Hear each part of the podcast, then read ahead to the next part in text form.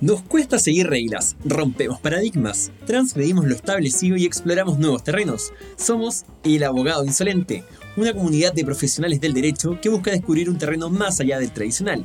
Sácate la corbata y ponte cómodo. Soy Nicolás Rivadeneira, abogado, máster en gestión de negocios y te voy a entregar información sobre cómo se desarrolla el negocio de los abogados, compartiendo con grandes entrevistados. Bienvenidos al programa del Abogado Insolente. Muy bienvenidos a este séptimo capítulo del Abogado Insolente. Hoy tenemos a un invitado que va a ser del gusto de muchas personas que nos han preguntado por Instagram, por LinkedIn, cuándo es el momento del deporte y por eso tenemos a un tremendo invitado que nos va a contar cómo se paseó por distintas, distintos aspectos relacionados al derecho, al deporte, cómo transformó su carrera. Y hoy día nos va a contar pero una historia pero que extraordinaria. Les presento con ustedes el gran Javier Rojas. Javier, ¿cómo estás? Bien, ¿y tú, Nico? ¿Cómo estás ahí? Bien, Javier, pero mira, sabéis que este programa ha sido pero pedido como loco. Yo creo que en este país eh, son pocas las personas, no vamos a decir que nadie, pero son pocas las personas que son ajenas al, al deporte. Y en tu caso cumpliste un poco el sueño del pibe que yo creo que a todo el mundo se nos pasó por la cabeza en algún minuto de cómo siendo abogado puedo hacer algo relacionado con esto. O sea, realmente creo que se nos viene un programa. bueno, no, sí, esperemos. O sea, y además hay un factor importante que es la confianza, ¿ah? que nos conocemos también hace un tiempo. Entonces, tratar de que además vayan saliendo los temas y todo. Así que, bien. Eh, me ha tocado escuchar harto eso del, tema del, del, sueño del pibe, oye, tú que te dedicas al deporte, etcétera y finalmente eh, lo, que uno responde ahí, bueno, y una invitación a ustedes también, que seamos más, que finalmente esto de dedicarse al deporte, incluso también de explorar otras áreas que uno los ve como con distancia, cada vez sean más y se atrevan y hagan el salto. O sea, finalmente el mundo está ahí y el conocimiento está ahí para, para ir, así que bien, contento. Grande, Javier. Por eso eres nuestro séptimo abogado insolente y este va a ser un programa de verdad que va a tener un, ranking, un ranking, un, un uy, se me fue la palabra, rating, gracias Javier, un rating increíble, ahí les voy a tener a todos eh, atentos cómo nos fue. Oye Javier, partamos entonces con tu historia, ¿cómo, cómo se empezaste tú a desarrollar esta beta? ¿Cómo fue tu, tu, Primero cuenta un poco cómo te fue en la universidad, si es que hay algún tema interesante ahí, y después cuéntanos cómo fue tu, tu egreso y tus primeros acercamientos al mundo laboral. O sea, a ver, yo creo que el, tema y el paso de la, la universidad en este camino fue súper importante por, por, distintos temas que vamos a ir viendo y van a ir apareciendo, pero eh, bueno, además es lo que nos convoca básicamente, todos, todos venimos más o menos de la misma formación eh, y que vamos después avanzando en el camino por, por, por otros lados. Eh, ahora, para mí la entrada a la universidad y el, estudiar derecho eh, también era como medio anecdótico, porque evidentemente uno cuando sale del colegio, etcétera, salvo aquellos que tengan familia o vengan familia abogados, que no era necesariamente mi caso, uno no sabía mucho lo que se estaba metiendo. ¿ah? Entonces, claro, yo salí del colegio, quería estudiar percusión, y si no era percusión, quería estudiar teatro. Entonces también era una cosa, nada que ver. Es más, derecho estaba eh, un poquito más abajo. Y son esas típicas discusiones que uno tiene con los papás cuando dicen, oye, quiero estudiar esto. No, hay ninguna posibilidad. Eh, y, y, tiene eso derecho cuando dice, oye, y derecho, obvio, de todas maneras, y esa cercanía que tiene el, el mundo que vivimos nosotros con las carreras tradicionales, que bueno, eh, es parte de. Y así empecé a estudiar Derecho, así entré a la universidad. Eh, y me fue súper bien. Eh, la verdad fue, ahí descubrí otra, otra faceta mía. Eh, hubo áreas del derecho que, que, rápidamente me agarraron y me engancharon. bueno, así nos conocimos también nosotros en tema de derecho económico, donde me tocó ser primero tutor, después ayudante, etcétera. Eh, el derecho tributario, mucha cercanía. Pero estando en la universidad, yo dije, ¿sabéis qué? Esto, esto es bien interesante, es bien entretenido, etcétera, tiene su cuento. Pero a mí me gusta el deporte. A mí me gusta el deporte, siempre me ha gustado lo que me apasiona, me vuelvo loca, más que yo soy un, tremendo consumidor de deporte. O sea, no vamos a avanzar en eso, trabajo en el fútbol, pero pero no es que vea solamente fútbol, muy metido en lo que es básquet, fútbol americano, Fórmula 1, o sea, más distintos tipos de deporte y, con un nivel de entrega y pasión que es una locura. Eh, entonces, finalmente, eso era lo que a mí me movía. Y, nada, empecé a investigar, empecé a, a, cachar un poco respecto al tema del deporte y conocí lo que, antes que el derecho deportivo en sí como, como rama de desarrollo, eh, una profesión particular, o en este caso en el mundo del deporte, que es la de los representantes. Y creo que estaba como en tercer año de la universidad. Y empecé a investigar y caché que grandes representantes top, en, tanto en Estados Unidos como en, en Europa, eran abogados.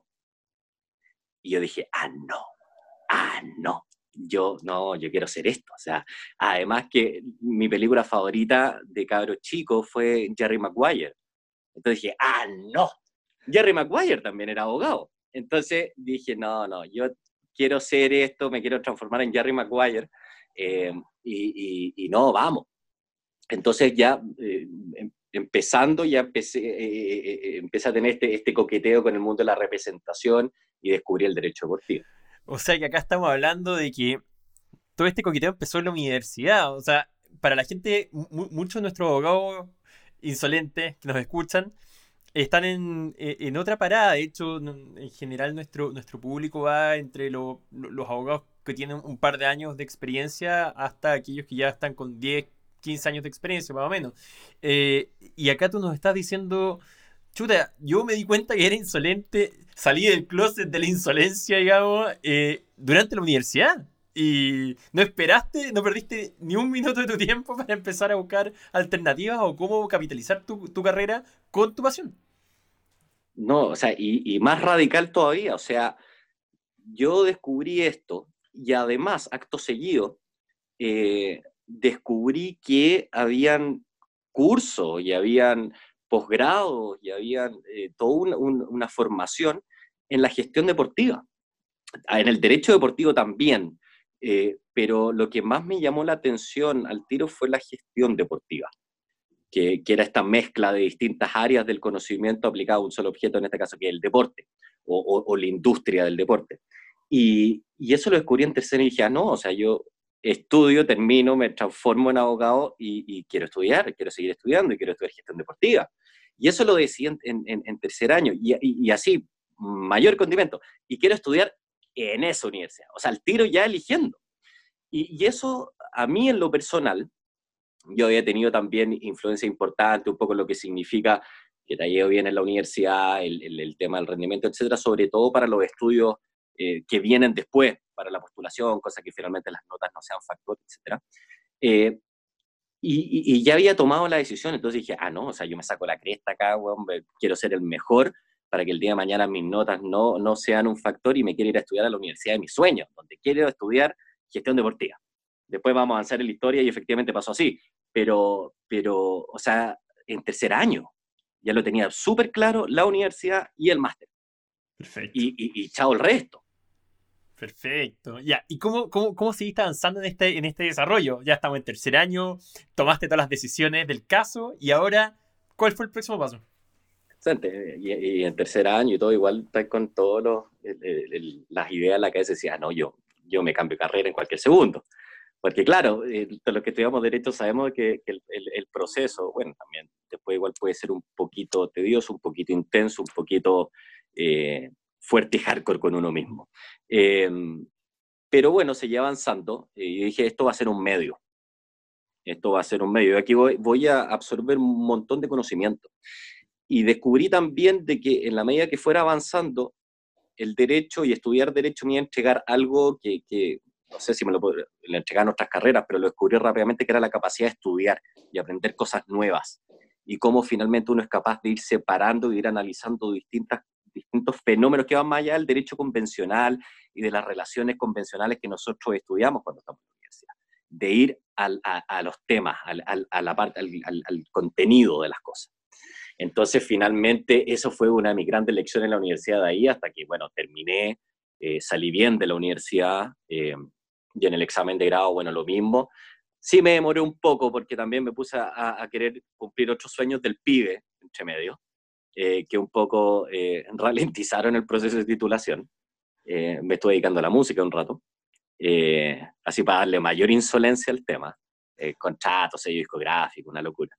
después nos tenéis que contar un poco eso. Claro. Y ya de ahí, bueno, termino, me, me, me titulo y digo, ya, bueno, ahora empieza la segunda etapa, que es meterse lleno en la industria del deporte. Ya había empezado con, con un par de pegas antes, pero, pero ya meterse lleno y eso para mí significaba dar el paso a, a, seguir estudiando. Mira, yo acá quiero, quiero hacer un breve resumen de todo esto. Yo ah, con Javier nos conocemos hace un buen par de años ya. Eh, efectivamente, no, nos conocimos en la universidad. Javier siempre fue un gallo inquieto, inquieto, inquieto, y que siempre estaba haciendo un montón de cosas, y ahí tú te vas dando cuenta este eh, germen de insolencia que siempre está. Eh, como dice Javier, él no solamente se, se apasionó con el tema del deporte, también el tema de la música fue parte bastante importante en su desarrollo, aunque, aunque eso haya significado ralentizar el proceso de titulación en este caso. Eh, yo creo que hay un mensaje muy importante, son pocas las personas que nos escuchan que no han terminado sus estudios, o sea, que son próximos abogados insolentes, estudiantes insolentes, digamos, pero para la gente que está con, esa inquietud y que tiene susto de que se está quedando un poco atrás y que eh, la velocidad se lo está comiendo y se, y se va a quedar sin pega y se está volviendo viejo, que la cuestión, eso no es así, eso no es así. Todo desarrollo profesional que uno genere, cualquier capacidad que uno aprenda, habilidades, en el rubro, en la materia que sea, si uno la sabe capitalizar, eventualmente te da un montón de frutos, de frutos, perdón. Y eso es una de las cosas que tenemos que, ver. ¿Estás de acuerdo conmigo, no, Javier? Es que absolutamente, eh, absolutamente de acuerdo. Yo creo que hay distintos caminos eh, y hay distintas formas no nos olvidemos que esto también se enmarca dentro de, una vida de ciertas características personales, porque finalmente, claro, nosotros estudiamos derecho, hay, hay un ideal de formación del abogado, eso lo sabemos a partir de, cómo nosotros estudiamos, aprendimos y había mucho el deber ser también. Eh, pero, pero eso cuando, cuando se contrapone con tu verdadera esencia, con tu verdadero gusto, si uno no logra entender de que, de que se pueden separar y uno puede hacer las cosas que uno quiere, se transforma en una tortura. Eh, claro, o sea, todos los que, los que se forman viendo Suits, que no deja de ser una extraordinaria serie, pero, pero no necesariamente la vida está llena de Harvey Specter y, Mike Ross, ¿me entendía? ¿no? O sea, eh, eso es parte de también una estructura de ficción. Uno va teniendo también ciertos ídolos, entre comillas, o referentes, pero si eso no se ajusta a, lo que tú eres, se complica. Uno de mis grandes temas, esto yo creo que tú te acordáis súper bien y, un poco también para dibujar el perfil, eh, con, con, el Nico nos conocemos hace un tiempo, nos tocó compartir clases eh, y un montón de otros momentos más. Eh, una de las cosas que a mí me molestaba mucho cuando estudiábamos Derecho era, por un lado, lo empaquetas, ah, no, no, sé cómo decirlo, lo empaquetado que era toda la estructura de, ese cómo tú tenías que ser, etcétera, referir, eh, el, el, el, norte del P2P compañía, el tema de los grandes estudios, etcétera. Ojo, no estoy en contra de eso, si, si es así, pero hay muchos que, que, que entran y, los empujan a eso bajo un ideal de construcción y cuando te vas dando cuenta, cuando vaya avanzando, eh, eso es una parte, no es el todo. Y lo otro que a mí me complicó mucho era esa, ese tema que tenían también a muchos abogados y sobre todo los estudiantes de derecho ese, ese, tema como de superioridad y una arrogancia también innata en la relación, eh, que un poco sentí que te abstraía del mundo y, no es así finalmente. Y eso a mí me empezó a chocar un montón. Eh, y dándole un, como nuevamente dándole un perfil a esto, yo el que llegaba con pitillo a hacer clase, eh, y porque también tenía esa, esa, tranquilidad de que habían temas más importantes y más valiosos eh, en el desarrollo de que solamente disfrazarte de abogado. Y que creí, porque te disfrazabais de abogado, puta, era un crack, weón, o, etcétera. ¿Cachai? Entonces, finalmente tiene que ver con la, la confianza en, en, la preparación de uno, las convicciones de uno, y, y, que eso es lo que queda. Tal cual. O sea, de repente, de repente eh, como decís tú, el, disfrazarse de abogado y todo el aparataje que eso significa, y es un aparataje tanto físico, la vestimenta, la parada, lo que yo me creo, lo que quiero que el resto crea de mí. Es un, es un tema, es como un, estigma que tú tenés dos posibilidades, o te repele o te lo comes y te, te, te, te crees mucho el abogado y te crees un ser superior y te crees un montón de cosas, pero ahí estás eh, olvidándote de una cosa muy básica, que no... ¿Qué, eres tú más allá de tu carrera? Y la gran diferencia entre un profesional, sea abogado, sea arquitecto, sea lo que sea, nosotros nos vamos a cara a los abogados, pero es lo que te diferencia. Y si tú vas a ser un uniformado más de tu profesión, no creo que vayas a hacer una gran diferencia en lo que en lo que te vayas a desarrollar. Por eso tanto valor le entregamos nosotros a, los abogados insolentes que marcan este, eh, esta rotura de perfil del abogado tradicional y por eso, bueno, para mí Javier es, un abogado insolente, pero de tomo y lomo por todos lados. Así que sigamos nomás con la historia, Javier, porque este es un tema que daba mucho. Eso se conecta y, ahí cierro en esa parte de un poco la formación, porque tiene que ver con, ir rompiendo ciertos esquemas y ciertos moldes. Eh, nosotros tuvimos formación completa, desde el examen de grado, la tesis, la práctica.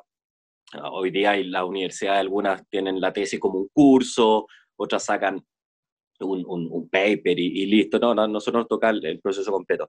Y cuando yo salí de la universidad dije, bueno, claro, voy a hacer mi tesis en, en, Derecho Económico, que era donde yo había estado además haciendo clase mucho tiempo, donde eh, eh, era donde yo me había especializado incluso aún más dentro del estudio más convencional del derecho.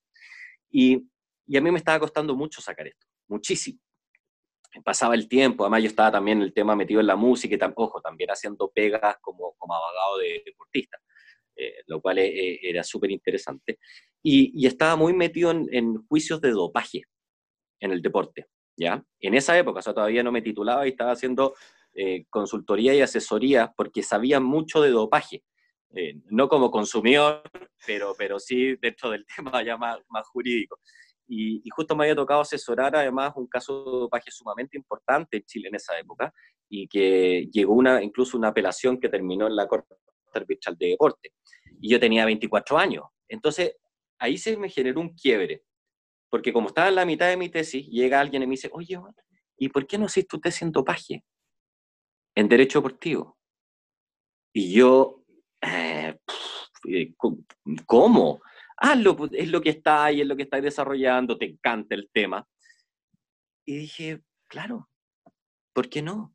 Y ahí cambié, tenía toda una tesis armada, la, que era sobre inversión extranjera, eh, el CIAD y todas esas cosas que veíamos nosotros en clase, ¡pum!, la dejé fuera y me dediqué a hacer análisis jurisprudencial eh, en materia de dopaje, de, de, la sentencia de la Corte Arbitral de Deporte.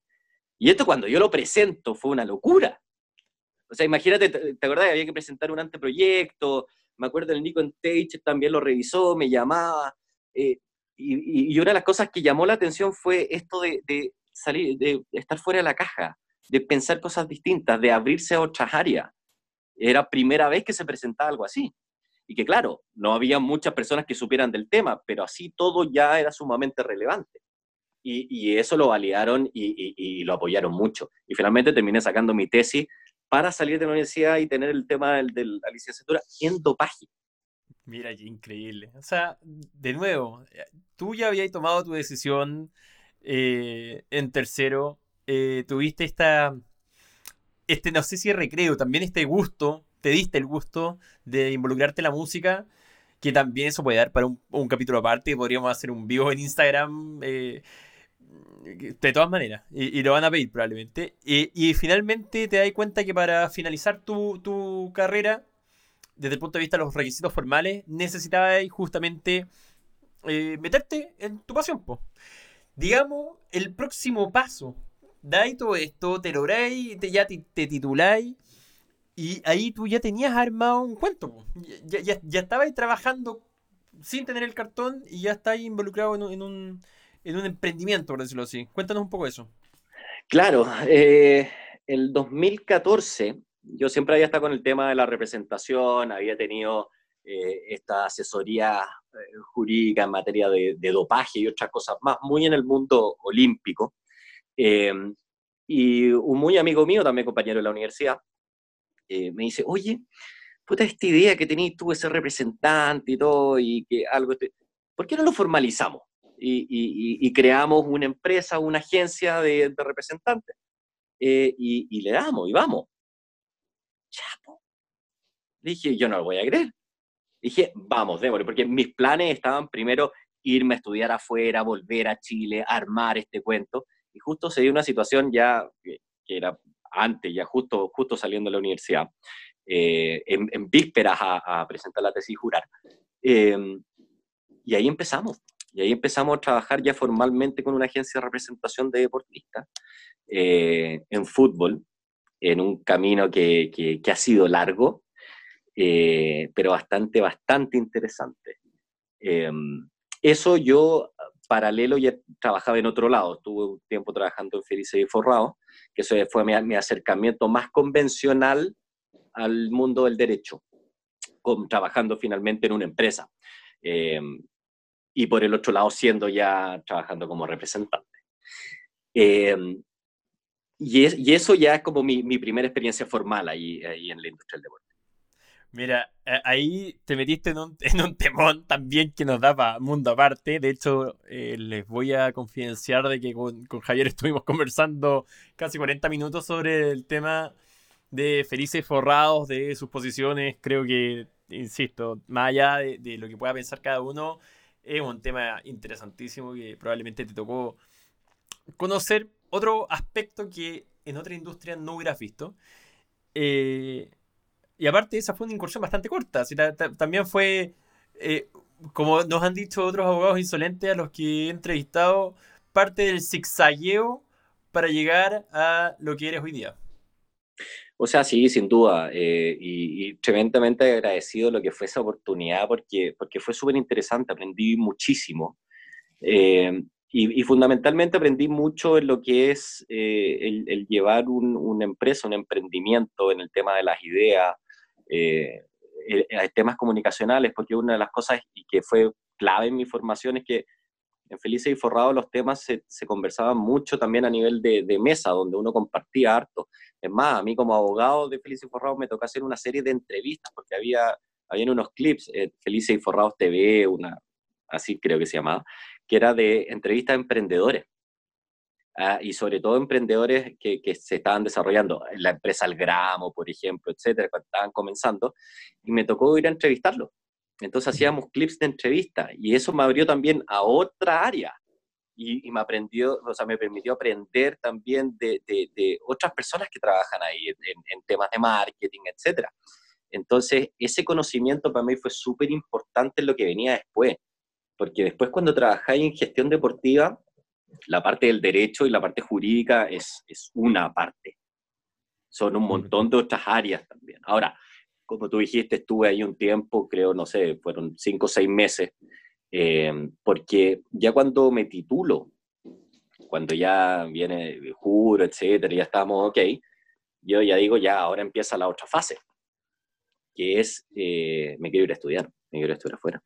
A ver, cuenta, este es un, un, temón porque el manual de cortapalos de los que quieren dedicarse a gestión deportiva, derecho de, de deporte o sea lo que sea, eh, relación al tema, obviamente. Em, esto es, acá está un poco el santo grial de los pasos así. Cuéntanos, eh, tú ya tenías visto la universidad y tenías visto el programa. Mira, eh, ahí también, así más que este sea el camino, yo creo que, hay distintos caminos también. yo, yo tomé uno, no sé si, si, es el mejor o no, eso se va a ver en, en definitiva, pero pero, pero hay, hay, hay otras formas, de la vinculación más temprana con la industria, etcétera, pero, pero el tema del estudio, seguir estudiando yo creo que es fundamental. De hecho, cuando estaba en la música, estaba haciendo la práctica, estudié un diplomado, eh, que es el diplomado del FIFA CIES, ahí en la Santo Tomás, y eso lo hacía cuando yo volvía de mi práctica, eh, ahí intercalábamos y me pasaba al, al diplomado. Entonces ya había un, un, un, estudio previo, pero yo necesitaba, quería el máster quería estudiar el máster. y el máster afuera y el máster en Estados Unidos. Perfecto. Mm. Entonces, me titulé y ya empecé con todos los trámites, con toda la documentación, con toda la preparación que eso significa eh, postular a una universidad afuera. Eh, y claro, yo como te había dicho, yo la universidad la había elegido en tercer año, pero también uno sabe y anda calculando la conversión de notas, todo, en los requisitos, eh, pero así, adicto. y uno dice, ¿sabéis qué? Mira, no puedo ser tan engrupido, tan engrupido, de apostar todos los huevos y todas mis opciones de estudiar afuera en una universidad, en una sola. O sea, está bien, en la universidad de mi sueño, eh, pero también yo sabía que el programa era sumamente competitivo, era, es uno de los programas más clásicos e icónicos de gestión deportiva en Estados Unidos. Eh, son miles de personas de todos lados del mundo los que buscan entrar. Y, no podía concentrar todo ahí, ¿cachai? O sea, yo quería estudiar y quería estudiar ya, y hay otras opciones, también hay otros programas buenos. ¿Y cuál era la universidad? La Universidad de Massachusetts, Amherst. Ahí está. Perfecto. Y entonces me puse a investigar otras universidades también. Y ahí tuve un pool de universidades eh, y las postulaciones a la universidad en Estados Unidos son a final de año. Eh, llegué, hice la prueba de inglés, que es una tortura, es, realmente, o sea, es un parto, es un parto. O sea, eh, para todo el que ha, dado esa prueba, se sabe lo que estoy hablando, es una locura. Además, la duración es tremenda, estáis con los compadres al lado que están en distintas etapas de la prueba, es, una barbaridad, realmente es una barbaridad. Eh, pero di la prueba, salieron los resultados, buen resultado, eh, que te permitía para hacer todas las postulaciones bien y todo, porque además también hay un tema, uno puede estudiar en, distintas universidades a lo largo del mundo, pero hay programas que son mejores que otros, como en la universidad de acá, que te piden más requisitos que otros. Y así es, o sea, no, no, no, no, no, cambia la rueda en otros lados. Eh, entonces, ahí había estudiado harto, me fue bien y, ya estábamos listos. Me conseguí los certificados, ahí te das cuenta también en la universidad lo que cuesta sacar los certificados, las fotocopias, no, es una locura. Y, y, nada, pues partí con mis cosas a FedEx, ¿ah? con, con, mis carpetas llenas de... De, de, sueño. y todo, todo traducido, entonces iba saliendo a distintas universidades, postulé a cuatro universidades.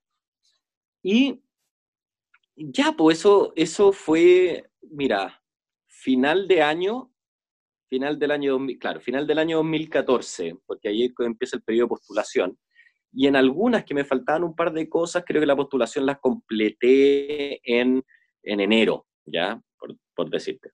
Porque además hay mucho trámite que es online, entonces hay muchas cosas que uno va llenando ahí, entonces la, la, postulación completa está ahí como en enero. Y, y, justo coincidía un viaje mío a, Alemania. ¿Ya? Entonces finalmente iba a completar todo eso en Alemania porque yo me iba un mes. Ahora, ¿a quién me iba un mes a Alemania? Inicialmente yo me iba a vacaciones. Yo tengo familia allá, entonces viajo harto.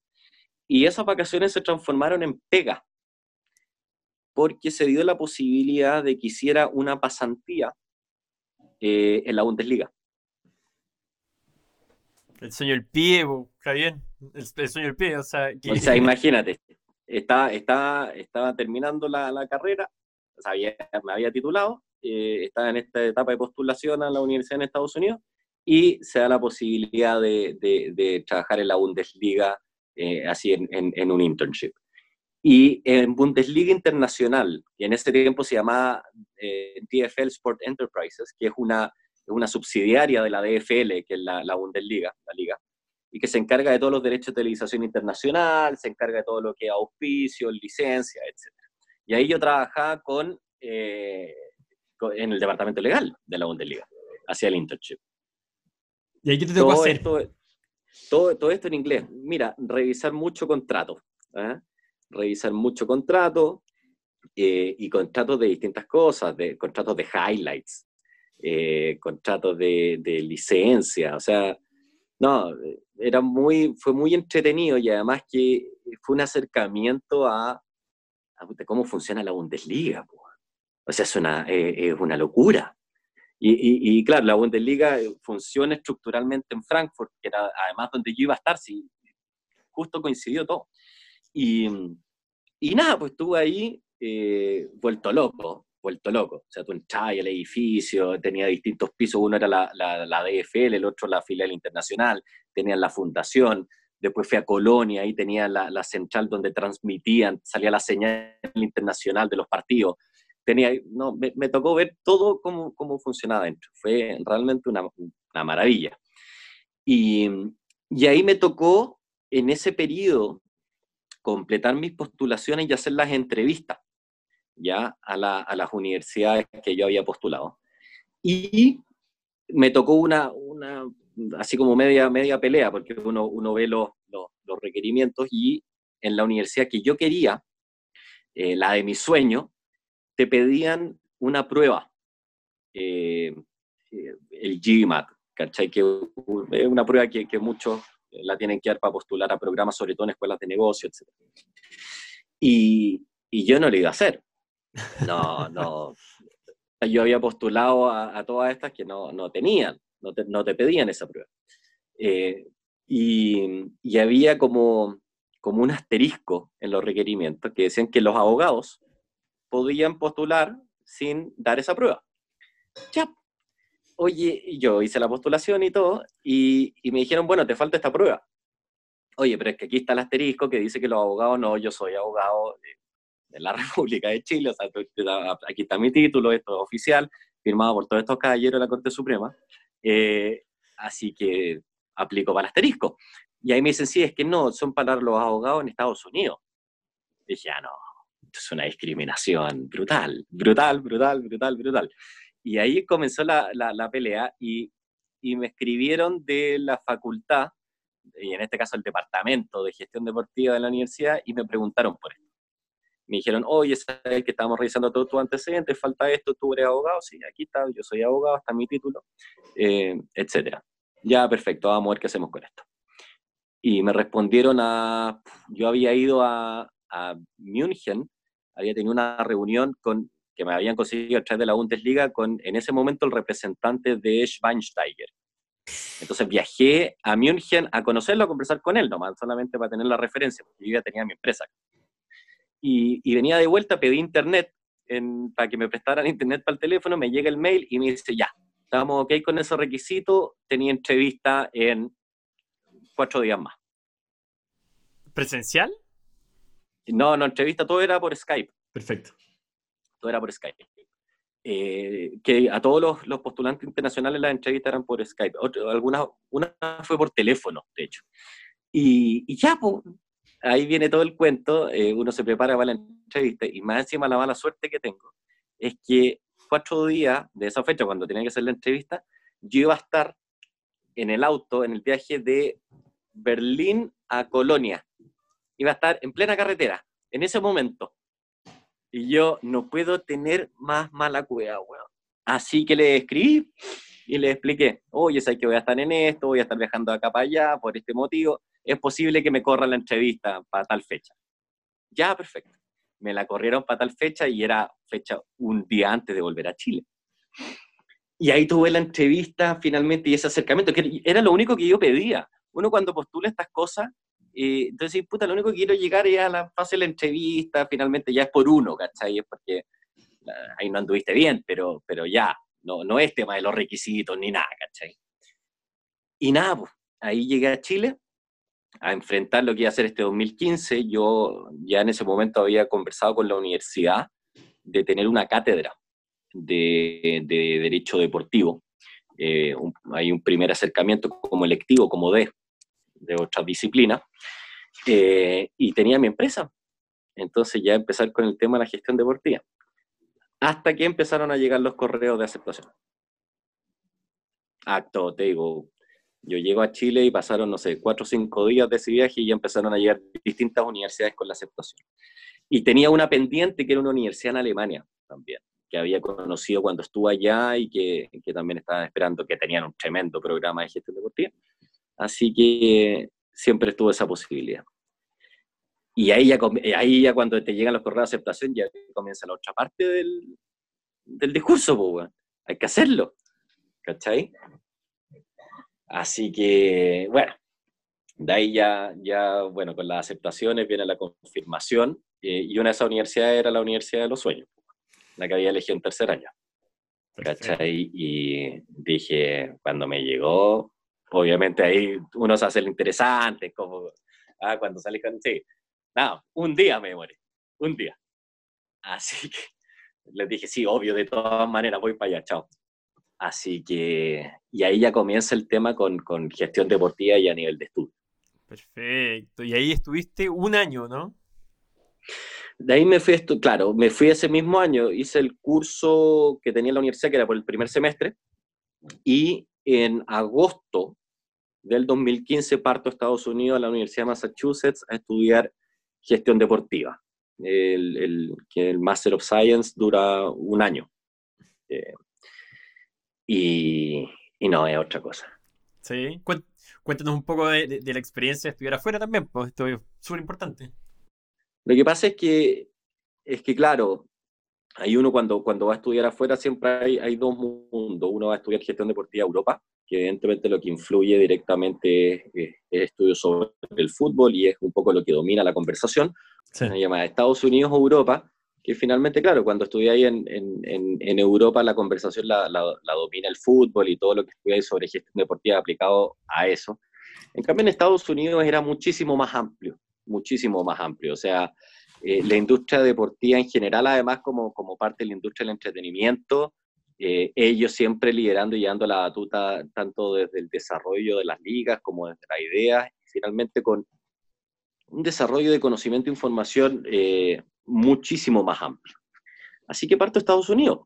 Y, y ahí te das cuenta el, el, el, nivel de programa de roce. Yo estaba, no sé, en la primera semana eh, llego a la universidad, etcétera, empiezan, al principio ven como unas charlas de inducción, etcétera, y nos dicen, oye, vamos a hacer un evento, vamos a premiar a un exalumno, ya, genial, está todo el curso, y llega este exalumno, hay un montón de gente, y ese exalumno era nada más ni nada menos que eh, el presidente de, en este caso la edición de deportes, de CAA Sports, que era la agencia de representación más importante de Estados Unidos eh, una de las más grandes de Estados Unidos, sin duda. Y el compadre era una bestia. Y había un montón de gente y estaba sentado yo. Llego, me siento y al lado mío había un, un caballero, un señor, que claramente no era alumno, no, tampoco lo ubicaba como profe. Eh, y llegan un par de compañeros, este señor se levanta y le dice, no, flaco, por favor, toma, toma mi asiento. Y, y de repente llegan y lo nombran y lo apuntan. El señor era Leon Rose, que fue, era el representante de LeBron James, eh, fue uno de los que ayudó a CAA Sports y a, a, los Miami Heat a construir ese equipazo que tenían, eh, muy cercano a, Eric, a, Eric, Spolstra, que es el entrenador, que es hijo de John Spolstra, que es uno de los grandes marqueteros que hay en Estados Unidos, todos se conocen. Entonces, ese nivel de, de farándula, dije, ¿qué es esto, man? ¿Qué es, ¿Dónde cresta estoy? Eh, y chucha, ahí uno queda para adentro y un poco admiráis la situación y decís, bueno, esto, esto es en serio, esto es de verdad. Eh, y por ahí desfilaron un montón de personas que uno fue conociendo que estaban súper vinculados a la universidad que yo estudié. El programa es muy antiguo. Por lo tanto, hay muchísimos, muchísimos exalumnos que están súper, súper vinculados a la industria del deporte en Estados Unidos. Yo compadre que veía ahí la tele. ¿cachai? Entonces, es, esa plataforma fue muy positiva. Ahora, directamente en lo que es eh, aprendizaje, puta, fue revelador. O sea, uno además porque, y sobre todo con lo que estudiamos, a nosotros acá nos enseñan, nos dicen, mira, a nosotros nos pasaban un montón de textos en Estados Unidos. Leíamos, leíamos, leíamos papers, ensayos. ¿Te acordás cómo era en economía cuando veíamos con, con Morales? Exactamente lo mismo. Perfecto. Había que leer, leer, leer. Bueno, efectivamente lo que decía Morales era, era verdad. O sea, en Estados Unidos tenía que leer mucho. Y, y pasaba un tema súper, súper revelador, porque acá en Chile nosotros estamos acostumbrados a que nos enseñen las 10 formas para ser feliz. ¿Cachai? Y, y hay 10 formas, bueno. Y entonces e, es, esto es así, estos son los requisitos, y así funciona. No, son, hay 10 formas, no, ni 11, no, hay 10. Ya. Y así uno lo aprende y funciona la vida y hace las cosas bajo las 10 formas para ser feliz. Ya en Estados Unidos no.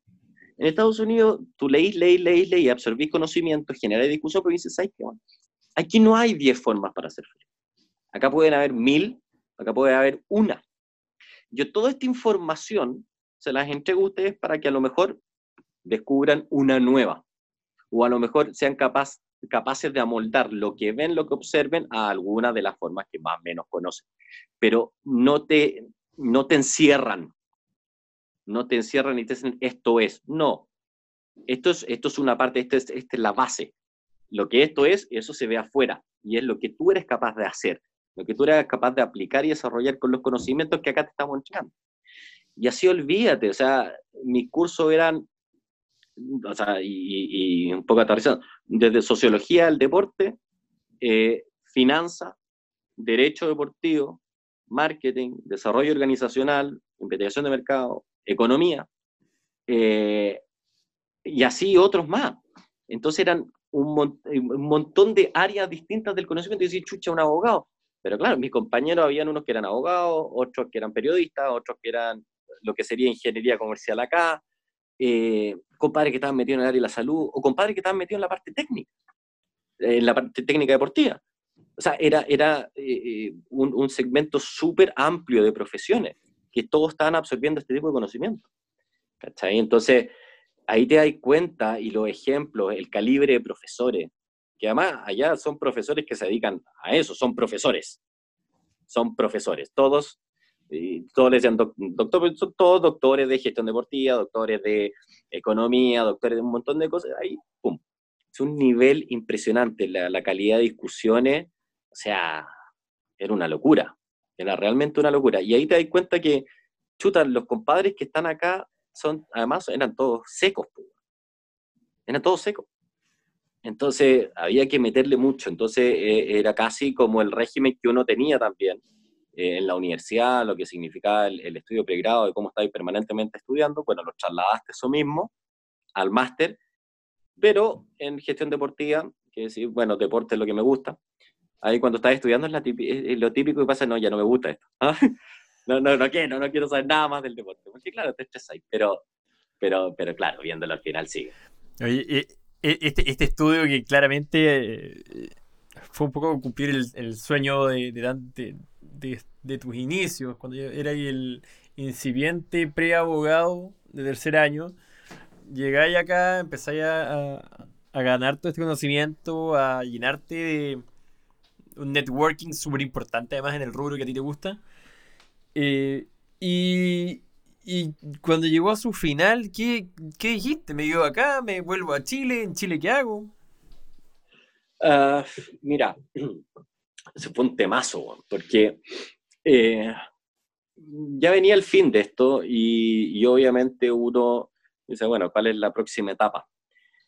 Y yo en Chile tenía ya una empresa que estaba andando y funcionando. O sea, yo, yo me fui a Estados Unidos, pero, pero la agencia siguió. Yo trabajaba a distancia algunos temas, eh, pero, pero aquí la agencia estaba andando. Entonces, eh, vi la posibilidad de quedarme allá, pero también hay un tema de, de, realidad, también hago una autocrítica igual, eh, personal, de, de, no haber puesto lo suficiente a lo mejor por quedarme allá. Porque claro, uno es extranjero, latino, está terminando, em, y allá en gestión deportiva hay un montón de universidades, o sea, hay un montón de compadres que tienen gestión deportiva como tú. Em, ¿Qué hago? Eh, vi unas opciones de pega, no eran tan buenas. Eh, el, tema, el tema económico es importante igual, porque Estados Unidos no es un país barato. Eh, sobre todo en, si te vayas a trabajar a New York o te quedas en, en Massachusetts, por ejemplo, en Boston son caros. Entonces, evidentemente, para tener una pega de entrada, yo ya tenía, estaba cercano a los 30, ¿cachai? O sea, no, no sé, haber tenido 28 años. Eh, y además yo me, fui, yo me fui a estudiar con crédito. ¿cachai? Eh, no, no, hay un tema con Becas Chile que no, no, quiero ni recordar. Entonces me fui a estudiar con crédito y en un crédito bastante complicado. Entonces también ya vivir allá era caro, después tenía que pagar un crédito, entonces no daba el tema. Entonces dije, ¿sabes qué? La decisión en ese momento más sabia era volverse a Chile. Eh, pero también la autocrítica, yo no intenté más. eh, y buscar otras alternativas, a lo mejor de quedarme en Estados Unidos o de ver otro lado. Pero eso uno lo ve en retrospectiva y trata tampoco de detenerse y quedarse mucho tiempo en eso. Eh, y ahí vuelvo a Chile, el 2016, eh, y vuelvo derecho a lo que era mi empresa. ¿Y qué tal? Ahí se nuevos proyectos, estaba la cuestión andando, te, quedaste ahí mucho tiempo más. ¿cómo, ha seguido? Ha seguido? Porque hoy día, bueno, pasado, ha pasado harto, harta agua bajo el puente desde el 2016, desde que volviste, ¿se, se configuró un nuevo escenario para ti con este máster en tu empresa? Eh, sí, lo que pasa es que obviamente a nivel de, de conocimiento, de visión y de, tener otro tipo de discusiones, claro, cuando uno vuelve es distinto. Eh, porque rápidamente estáis viendo otras cosas, habéis tenido otra, otra experiencia que acá, no, no, estaba necesariamente pasando lo mismo o, finalmente a ti te permitía también dar un valor agregado a la discusión y a la conversación, lo cual fue súper positivo, súper positivo. Y, vuelvo a Chile, eh, vuelvo a la agencia. Yo había estado igual en Chile durante mi estudio porque me vine a pasar Navidad para acá. Entonces también estuve en ese rato eh, viendo lo que pasaba en la agencia. Eh, y al tiro de lleno al tema representación, al tema a, un poco agregar eh, y aplicar todas, todas aquellas cosas que aprendí en Estados Unidos. Y ahí nosotros creamos dentro de la agencia un área que fue súper importante y que se mantiene, que es, es la consultoría. O sea, no era solamente representación de deportistas, tanto de, de, jugadores de fútbol como de deportistas olímpicos, sino que además consultoría que eso te permitía trabajar con instituciones directamente. Y en este caso particular con equipos de fútbol. Y esa área fue donde yo ahí me metí de lleno. A ver, cuéntanos. ¿Puedes contar de repente tienes confidencialidad? No sé, pero ¿puedes contarnos alguna historia brevemente para no pasarnos del tiempo? Porque podríamos estar conversando mucho rato. Pero alguna asesoría interesante con algún club nacional? Bueno, es que Ahí rápidamente eh, nosotros empezamos a trabajar con, me acuerdo, yo era el abogado de Deportes Valdivia, eh, cuando subieron, a, pasaron de la segunda profesional a primera vez. Ahí viene todo el tema de la cuota de incorporación. Yo no estuve metido, metido ahí, en, en, eso, porque fue por otro lado, pero, pero sí era en esa época. Estuvimos muchos años trabajando con Deportes Valdivia. Eh, además de también ir, viendo por afuera eh, también temas de dopaje. Eh, seguía viendo temas de dopaje con, con, otros deportistas. Eh, y empecé a trabajar también a través de la agencia, en consultoría también empezamos con Deportes Recoleta, porque también asume como, como gerente también, alguien que era socio nuestro, es socio nuestro, y y empezamos a trabajar ahí también, y súper bien. Estuvimos en todo el proceso de lo que fue Deportes Recoleta cuando sube al profesionalismo, cuando pasa de, de tercera a segunda profesional. Eh, y así empezó a pasar el tiempo, empezaron a pasar los años. Tuvimos otros clientes también institucionales, pero todos relacionados al deporte, todos relacionados al deporte. Eh, y asesoría y casos, bueno, eh, hay harto, súper importante. Siempre, siempre a algunos les llama mucho la atención lo del dopaje. Eh, ahí es donde, donde evidentemente hay una confidencialidad eh, directa, además que son, son casos complejos, pero, pero me tocó ver de cerca eh, cómo es. y hay un, igual hay un escrutinio súper fuerte cuando uno es defensor de No hay mucho, ¿ah? No hay mucho. pero un escrutinio bien de cerca de, ah, tú estás, estás bien, ok. Es casi como cuando en penal eh, tenía a los fiscales y tenía al, defensor. Ah, pero es que tú estás ahí. Además que a mí me tocó hacer la práctica en penal antiguo, imagínate, en Melipilla. Eh, también tenía que ver eso. Entonces era casi como, tenía como ese mismo sentido, ¿cachai? Ahora en fútbol también me tocó, me tocó casos súper interesantes, pero eso, eso lo lleváis principalmente eh, dentro de los tribunales internos que tiene la NFP, principalmente de, en el Tribunal de Disciplina. Perfecto. Ahora, lo que sí a través de la agencia es muy interesante porque el lado de representación tiene contactos con representantes también de otros lados del mundo. Hay un representante, eh, no voy a decir ni de qué jugador ni quién, pero que está afuera, eh, un representante español que nos contactó también porque eh, un jugador X tenía otros representantes que estaban en, en Chile y en Italia. Entonces hubo conflicto entre representantes de afuera y buscaron ahí a partir de eso un abogado y era un juicio en el TAS, en la Corte Arbitral de Deporte. Que ese también me tocó, me tocó llevarlo, fue súper, súper entretenido. Eh, lo resolvimos y, quedó todo bien.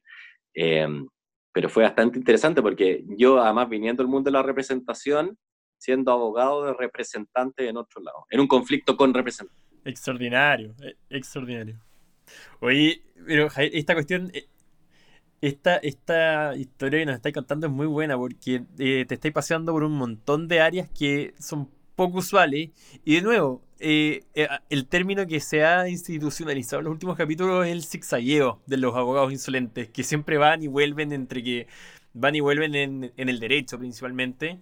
Y en tu caso, e-, eventualmente vuelves a caer en temas como resolución de conflictos, ya sea en una sede administrativa especial, pero sigue siendo una forma de practicar el derecho, pero de una manera bastante poco usual. Y este, eh, eh, sí, cuéntame. Lo que pasa es que sí, efectivamente eh, uno, uno vuelve en este caso a la, a la, a la base. y ahí se generó algo súper súper interesante, porque nosotros el 2000 el 2019 eh, empezamos a trabajar con Santiago Morning. Eh, a partir de ya de la administración de la, nueva administración de Santiago Morning. Eh, y, y, obviamente asesor jurídico también, porque es, en, eso estaba. Antes, antes de eso había tenido mi pasada también como asesor jurídico en el Ministerio del Deporte un tiempo, que, que, también fue un aprendizaje muy, muy, muy importante. Acá, disculpa, Javier, acá nos podrías contar brevemente lo que fue ese, ese paso por el Ministerio del Deporte como experiencia. Y, a todo esto que también quiero ser súper claro, o sea, yo, en, este camino también en la agencia, yo trabajaba en la agencia y salían otras, otras oportunidades. Entonces iba a trabajar, por ejemplo, en el Ministerio del Deporte, terminaba de trabajar, volvía y así sucesivamente. Entonces, eh, el Ministerio del Deporte fue súper, súper interesante. Eh, cuando viene el, eh, cuando asume el gobierno, el actual gobierno, me, me llama y me contacta el subsecretario de deporte en esa época, eh, para que integre su equipo, ¿ya? Y, llegue como asesor jurídico, eh, pero también como un asesor jurídico que está y directo conocedor y vinculado al área, que finalmente es deporte, es alto rendimiento, eh, y también en temas que son súper específicos, como el alto rendimiento y como el dopaje, porque finalmente la Comisión Nacional de Control de Dopaje depende del Ministerio. Entonces, eh, ahí había mucho, mucho trabajo y muchas cosas interesantes que hacer. Y entro al Ministerio en marzo, eh, marzo del 2018. ahí, pero tiempo completo fue una locura sumamente entretenido e interesante, pero también altamente demandante. Eh, sobre todo, además coincidía porque estaba todo el tema de los, pan, de, los panamericanos, porque recién, ya tiempo antes, el gobierno anterior, ha venido la, firma del contrato panamericano, etcétera, y ya tocaba a este gobierno ejecutar ese contrato, armar la corporación, etcétera. Y, y además también los grandes cambios que se habían propuesto en el programa, o sea, tener un nuevo reglamento de beca eh, para los deportistas de alto rendimiento, todos esos temas me tocó, me tocó estar súper cerca eh, en el tiempo que estuve ahí. Eh, ahora, claro, por distintos, por distintos motivos, bueno, eso, eso, eso se interrumpió también durante ese año. y ahí ya, obviamente, vuelvo a, a la agencia también en el desarrollo del departamento de consultoría. Y ahí retomas entonces esta consultoría con Santiago Morning, que es actualmente donde estás, pero estás en un cargo que nadie se esperaría. Claro, porque de ahí, bueno, vuelvo a la agencia, retomamos también con los clientes que, que, uno tenía en el, departamento de consultoría. Eh, empezamos a trabajar con Santiago Morning en el 2019 y el, creo que fue, no sé, tipo agosto del 2019, a partir de, una, de distintas conversaciones con, con el presidente de Santiago Morning, eh, se vio la posibilidad de ya no ser el abogado del club, o sea, sigo siendo también el abogado del club, obvio, pero tener un cargo distinto y un involucramiento permanente. Ya, obviamente eso uno, son cosas que, que, que, de repente llegan, oportunidades que aparecen a partir de tanto el trabajo que uno hace, pero también del, del, del contenido que uno le da a las conversaciones y de las distintas ideas y las distintas propuestas que uno tiene. Y a partir de eso se generó la posibilidad de eh, ingresar a Santiago Morning como gerente de desarrollo institucional. Cuéntanos un poco eso. Y finalmente, esa gerencia de desarrollo institucional, eh, un poco para englobarlo, porque como conceptualmente es como raro, uno está acostumbrado a, las gerencias clásicas.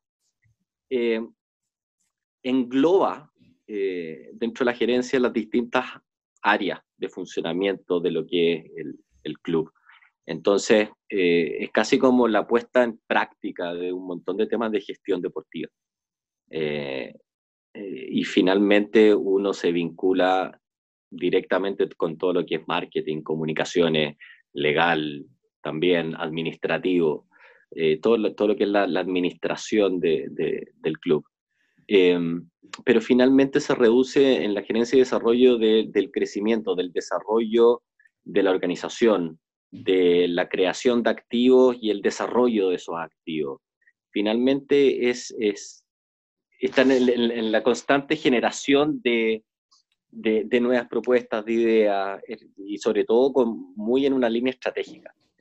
Y entonces eso te permite estar en conversaciones directas y en, ver directamente cómo se van desarrollando las distintas áreas.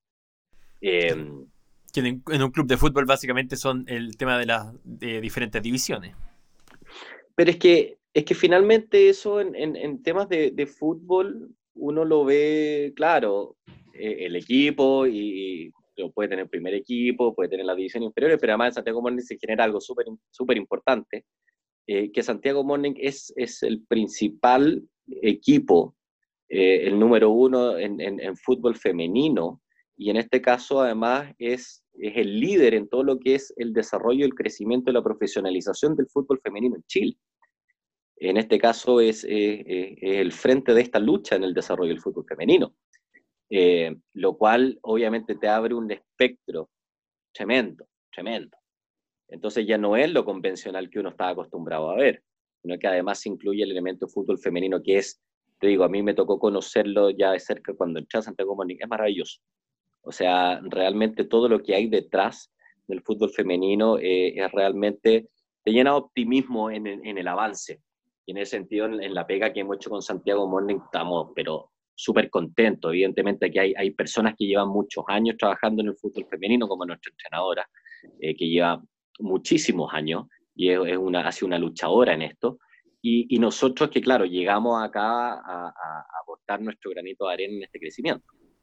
Oye, Javier, esta cuestión viene siendo el, un poco broche de oro porque lograste juntar todos los conocimientos que fuiste adquiriendo, por un lado con el máster, con el diplomado previamente, tu experiencia como representante, fuiste construyendo de a poco este camino hasta ser eh, gerente de desarrollo de un club que básicamente es un cargo, como nos, nos, has contado, que, como dije, engloba, engloba muchas cosas, muchas aristas, eh, todas las áreas de gestión propias de, de, un equipo de fútbol y eso es, o sea, no olvidemos que el deporte, una cosa es lo que se ve en la cámara de repente o lo que se ve en las gradas y otra cosa es la gestión por detrás para que todo eso funcione. al final el espectáculo también tiene un andamiaje importante que hay que saber manejar y tiene un su grado de especialidad según el rubro, particularmente en el deporte.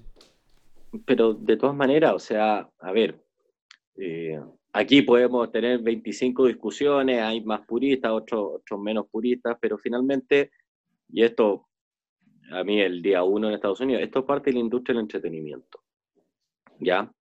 Eh, y, y, y, finalmente es como uno también habla y se conecta y se relaciona con los hinchas, con los fanáticos, que finalmente son los fanáticos los que tienen y, generan el, sustento vital finalmente en, cada institución. Eh, ellos son los que a ti te permiten ser. Entonces, toda esa conversación es relevante. Entonces, eh, finalmente, como tú dijiste, esto engloba, eh, claro, o sea, te toca, te toca estar en, decisiones y en desarrollo de, distintas áreas. Eh, y, todo con, finalmente, con, con el objetivo de, hacer crecer esto y de buscar su desarrollo. porque hay muchos actores involucrados, muchísimos en, la industria del fútbol, en, la industria del deporte en general. Entonces, y por eso también el tema del estudio, porque finalmente si vas a estar relacionado directamente en, áreas como, eh, como marketing, por ejemplo, o en temas de comunicaciones, tú tenés que saber perfecto también eh, cómo, cómo, funciona esta estructura. Eh, y hay mucho de investigación, hay mucho de observación, hay mucho de prueba. porque, por ejemplo, y lo que pasaba antes, cuando uno discutía eh, contratos de auspicio, ¿ya? Yo me pasaba con, antes cuando lo veía con deportistas, me pasa ahora que lo veo con, con, un equipo de fútbol. Y puede que convencionalmente un abogado llegue y tome el contrato de auspicio y hay una claridad más o menos convencional, etcétera, ya, ok. A nivel contractual esto ya está, está ok. Pero, pero hay un conocimiento mayor que tiene que ver cómo esto, desde, desde mi punto como abogado, le saco el mayor eh, rendimiento posible a esta relación. Porque finalmente hay una parte que aguanta el contrato y que tiene que ver con el contrato, pero finalmente su, activación eh, y su ejecución ataca a otra área y tiene otro impacto en otras cosas, ¿cachai? No es solamente la entrega de, toma, eh, está en mi camiseta o, o unos estáticos publicitarios y te paso X cantidad de plata. Es muchísimo más que eso, es muchísimo más. Eh, porque finalmente uno construye relaciones a partir del auspicio. Entonces tú tenés que ir viendo cómo vaya apalancando permanentemente el tema. Y eso es súper importante como abogado, da un valor agregado al tema. Entonces, yo creo que le puede pasar un montón de abogados en distintas empresas cuando se trabajan y conocen lo que desarrolla la empresa y dónde se inserta la empresa, son capaces de darle valor agregado a las relaciones. Entonces, tú ya no necesariamente analizáis los contratos como un abogado convencional, vais más allá, vais más allá, propone ciertas cosas distintas. Entonces, eso te permite ir construyendo y, siendo una pieza súper clave, porque después tú tenés que ir monitoreando la ejecución y todo eso. Y acá, y acá tocaste un tema que yo siempre destaco, es cuando uno trabaja, eh, o eres asesor externo o eres asesor interno, abogado de, de una empresa, lo primero que tienes que hacer tú es conocer la empresa, conocer el negocio. Tú no eres un abogado por sí mismo y el desarrollo. Una cosa es que tú conozcas el código civil de memoria, sé perfectamente cuáles son los artículos relacionados a, la, qué es un contrato, cómo se ejecuta un contrato. Pero otra cosa muy distinta es entender cómo eso va a afectar la operación de, la industria o el negocio en particular. Ese valor agregado es completamente eh, importante, relevante al minuto de revisar cosas. Entonces, el abogado que se queda con una mirada meramente legalista, lo único que hace es perjudicar a la larga a, la empresa que está asesorando en este caso. Oye, Javier, acá ya, hemos llegado a un nivel de, relajo, de conversación que de verdad yo seguiría contigo, pero acá infinito. Eh, realmente tenemos una cantidad de temas eh, impactante. Nos estamos pasando el tiempo y pero te voy a dejar invitado de todas maneras para que hagamos alguna otra cosa, como, como te dije al principio, quizá un vivo, otra cápsula, pero para ir dándole cierre a esta conversación que ha estado extraordinaria, que te quiero agradecer con el alma, eh, te quiero llevar a lo que es el quick test del abogado insolente, que básicamente son tres preguntas rápidas que tenéis que responder, que son preguntas que lo único que quiero es que me respondáis lo que te salga de la cabeza, ¿no? No tiene nada que ver con un ámbito profesional, lo que tú queráis. Primero que todo, Javier, cuéntame un ídolo. Un ídolo. Eh, eh, Marcelo Río y Juan Pablo Montoya. Sé que era un ídolo, pero, pero es un tema distinto. Eh, sí, Marcelo Río en el tenis, Montoya en la Fórmula 1 o sea, y un poco para ser, para ser súper claro, tiene que ver con, con, temas de sentimiento, lo que viviste por eso. eh, y, por, y por ello finalmente. Eh, el, el, Chino Río en una etapa de mi vida que fue sumamente importante, claro, chico, yo jugaba tenis, entrenaba tenis, quería ser el chino. Eh, y no, el chino me hacía llorar. Y Juan Pablo Montoya, o sea, ese sí efectivamente a mí me, me supera. O sea, lo que viví con, con Juan Pablo Montoya en la CART, después la Fórmula 1, después NASCAR, durante muchos años, lo seguí y era una locura. Realmente una locura. Corrígeme, Montoya eh, estuvo con Toyota, ¿o no? No, no. Juan Pablo Montoya estuvo, estuvo en Williams, en llega Williams. a Fórmula 1 en Williams, y después hace el paso a McLaren, eh, y de ahí ya de McLaren, que está, está un poco tiempo, creo que fueron dos temporadas, no alcanzó, creo, a terminar la segunda, ahí se va a NASCAR. A NASCAR. Eh, pero, no, o sea, Montoya cuando gana por primera vez las 500 millas en lo hubierais visto llorar. Yo era un cabrón chico, año 2000. Olvídate, olvídate. Nadie entendía nada más que a mí la Fórmula 1, en todas estas manifestaciones deportivas, me genera cosas así ya impresionantes. Mi hermano es, doctor. Entonces, cuando estaba estudiando medicina, él lo único que quería era estudiarme antes, antes y durante una carrera. Una brutalidad.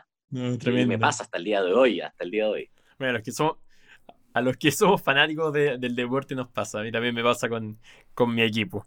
Oye, y finalmente, eh, un sueño.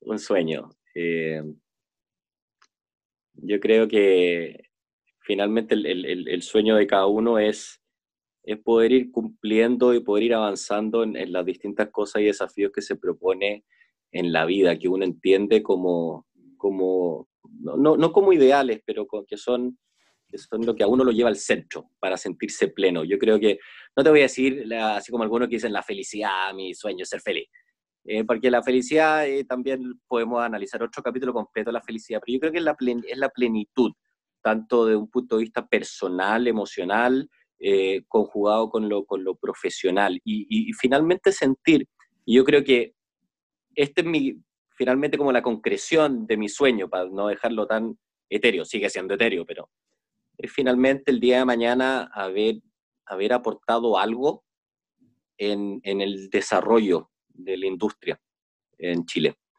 Eh, yo me fui a estudiar con eso en mente, eh, yo cuando decidí estudiar lo que estudié y especializarme en eso, eh, era lo que estaba presente. Eh, por eso también entré en su momento al ministerio también, y me acompaña siempre la posibilidad de aportar algo en el desarrollo de la industria. El día de mañana yo puedo estar súper tranquilo con, con mi vida y lo que fue este gran camino, si dije, ¿sabéis qué? Puta, estuve, estuve acá, estuve allá, participé en este tipo de discusión, se generaron estas cosas, eh, puta, y uno lo puede ver y decir, a la raja, weón. Tenía una industria, en Chile de la cual te podéis sentir orgulloso, eh, contento de que se hacen las cosas, eh, hacer las cosas bien o mal, tampoco nos vamos a caer en el binario en eso, pero, pero finalmente de, se hacen las cosas, se busca crecer, se busca desarrollar, se busca atreverse a nuevas ideas, se busca romper paradigmas. Uno lo puede extrapolar en, en cualquier nivel social, cultural y de funcionamiento. Para mí el deporte ese, es mi tema, ese es mi apostolado y, vamos. No, grande, Javier. Oye, grande, Javier, grande. Así que muchas gracias. Eh, te voy a dejar, te voy a dejar un par de palabras para el cierre de invita a la gente que nos siga escuchando, lo que te pareció esta iniciativa y qué opináis del abogado insolente. Mira, lo que yo opino del abogado insolente, eh, además como, como plataforma y finalmente como, como medio para acercar a las personas a, a, otras realidades, a otras vivencias, a ciertas, ciertas invitaciones a quebrar los moldes eh, que nosotros previamente tenemos considerado. Yo creo que es un llamado a la apertura y al ser, al ser, al ser uno en relación con, con, claro, con lo que uno estudió, etcétera, pero eso no te define. Tú lo que estudiaste no te define, es, es un set de herramientas eh, que tú tienes el día de mañana para desarrollar tu vida. Si el día de mañana queréis trabajar en la industria del deporte, queréis trabajar en la industria de la cultura, o sea, en, cualquier manifestación del arte, o, o, da lo mismo, queréis ir a salvar tortugas, ¿me entendí? Pero finalmente, eso es el ser, esos son tus gustos, y lo que te entrega estudiar Derecho, finalmente, o ser abogado, es esta caja de herramientas de enfrentar distintas situaciones en lo que uno quiera hacer de sí, en cómo uno quiere avanzar este camino. también tenéis la otra alternativa de ser un abogado convencional y nadie te va, te va a juzgar por eso. Eh, aquí lo importante es la, naturalidad. Claro, súper bien. Súper bien y, genial.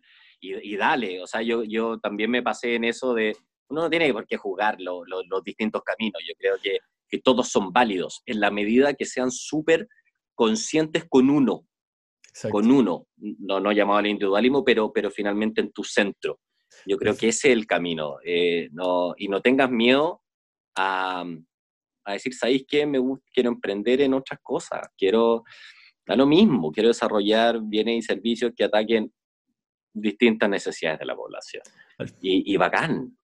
Al final es eso, es una invitación a toda la gente de que vaya a lo que quiera, aproveche el set de herramientas que te entrega esta profesión, los abogados tenemos por ABC motivo, por todo el bagaje que significa estudiar esta carrera, muchas herramientas y podemos, tenemos que aprender a manejarlas y a usarlas en distintos rubros, simplemente usémoslo y atrevámonos y salgamos entonces de esta, de esta carrera un poco tan monótona porque hay una cantidad de opciones infinitas, ¿cierto?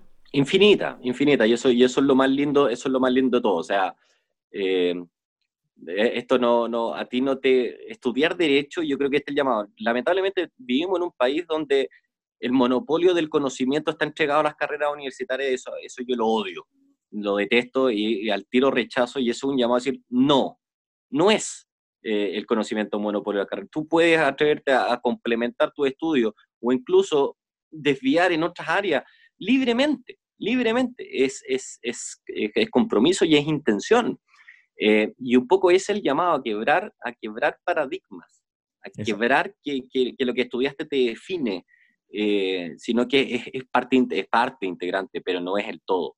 Grande. Yo creo que ese es el mensaje. Grande Javier, te mando un abrazo grande, una máquina, vamos a estar conversando, va a hacer más cosas juntos porque de verdad fue un exitazo. O sea, esto, antes que salga al aire, yo ya sé que esto va a ser una revolución en el podcast del abogado insolente. Así que un abrazo grande y nos vemos. Muchas gracias.